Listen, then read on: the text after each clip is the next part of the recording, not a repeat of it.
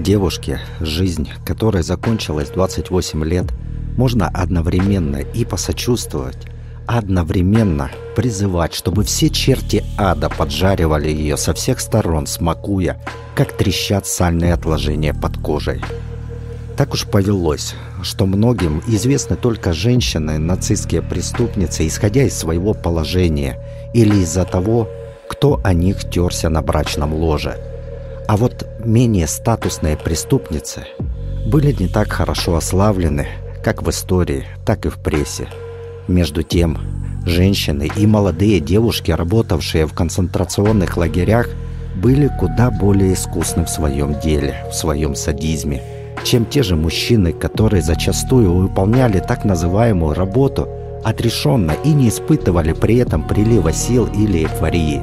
Чего нельзя сказать о женщинах, у которых в трудовые обязанности не входили ни пытки, ни умерщвление узников концентрационных лагерей, но они вызывали сделать страшные вещи в добровольном порядке. Сегодня рассказ о Вере Сальвекварт – которая не служила в СС и не имела положения в гитлеровской Германии, за исключением положения узницы концентрационного лагеря.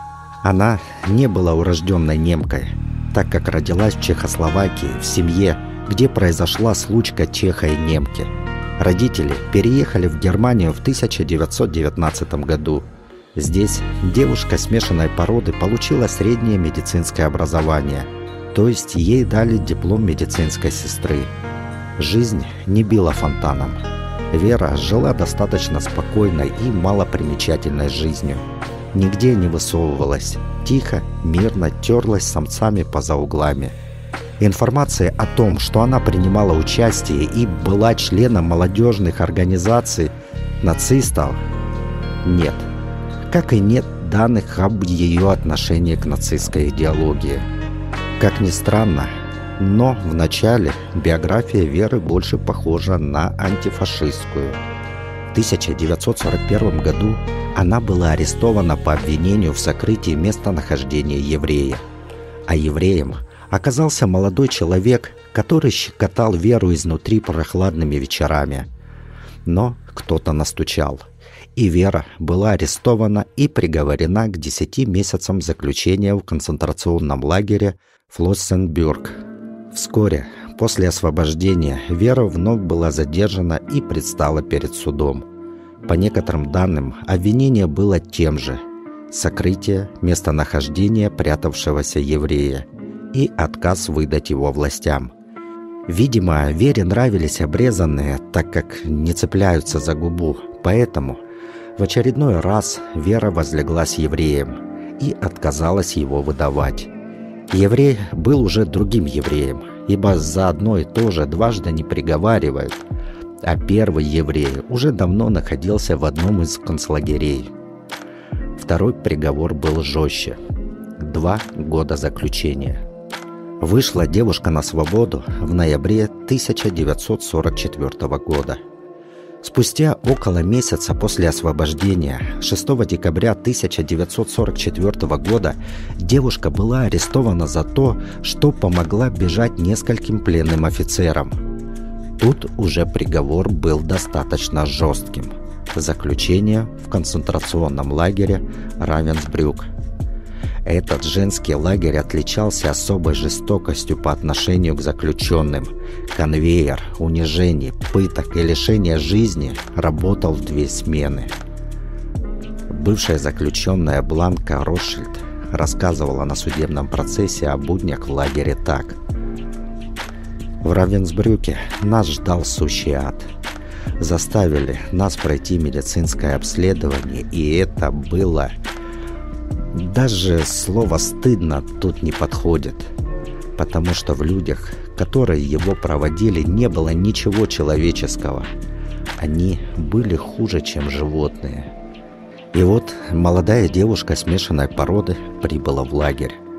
Оказалось, что в лагере не хватает рабочих рук, а исходя из того, что она была медсестрой, то вызвалась работать на администрацию и получила должность по специальности – по воспоминаниям многих заключенных, Такие капо часто относились к узникам намного хуже, чем сами охранники и надзиратели из СС.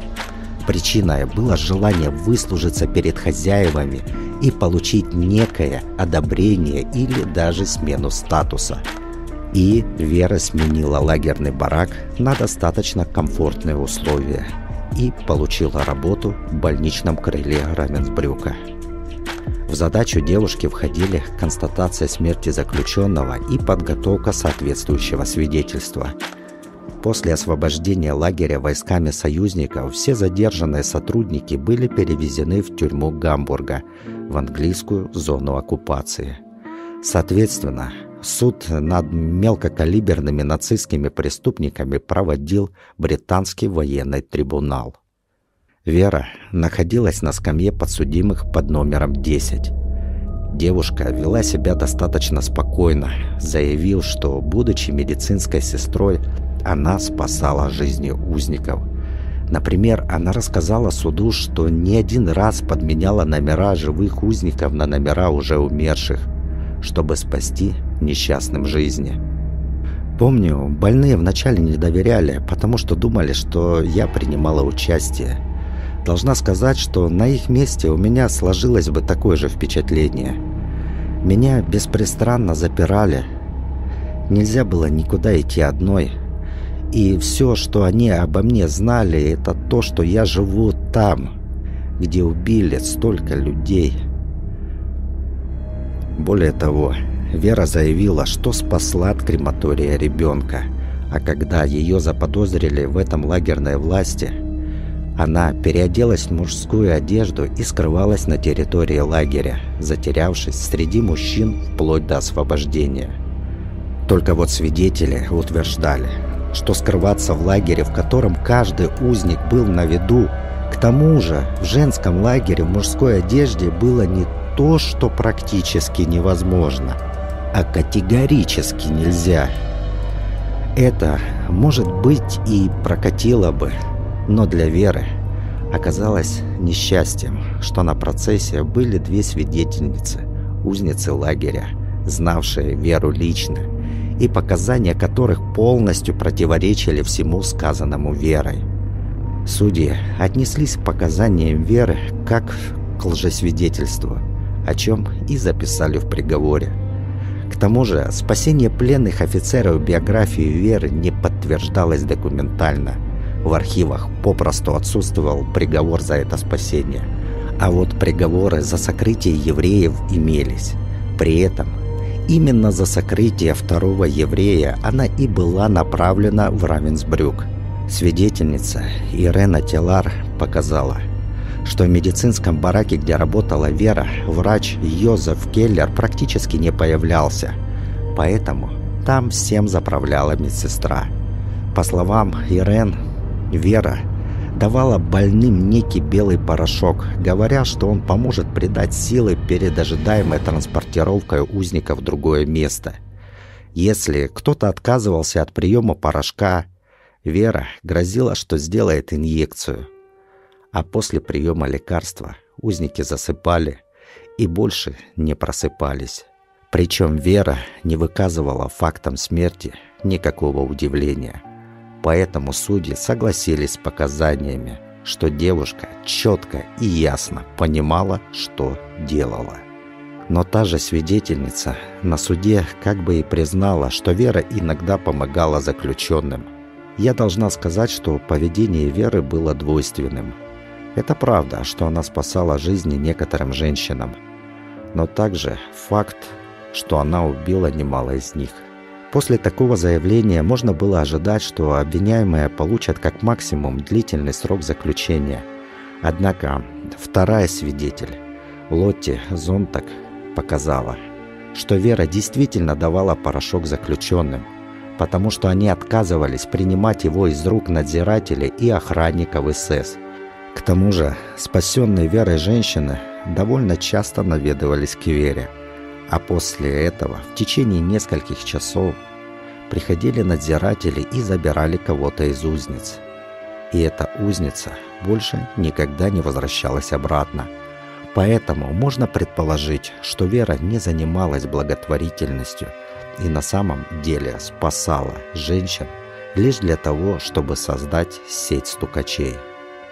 3 февраля 1947 года суд признал Веру виновной и приговорил к высшей мере наказания через повешение. И тогда бывшая медсестра сделала ход конем. Она обратилась с просьбой о помиловании к королю Британии Георгу VI. В этом помиловании она заявила, что сотрудничала с офицером британской разведки, которому передала украденные ею чертежи ракеты Фау-2 где медсестра концлагеря и где чертежи Фау-2. При всем желании и торговле своим вареником направо и налево она бы никогда не добралась до особо засекреченных и охраняемых разработок и их чертежам.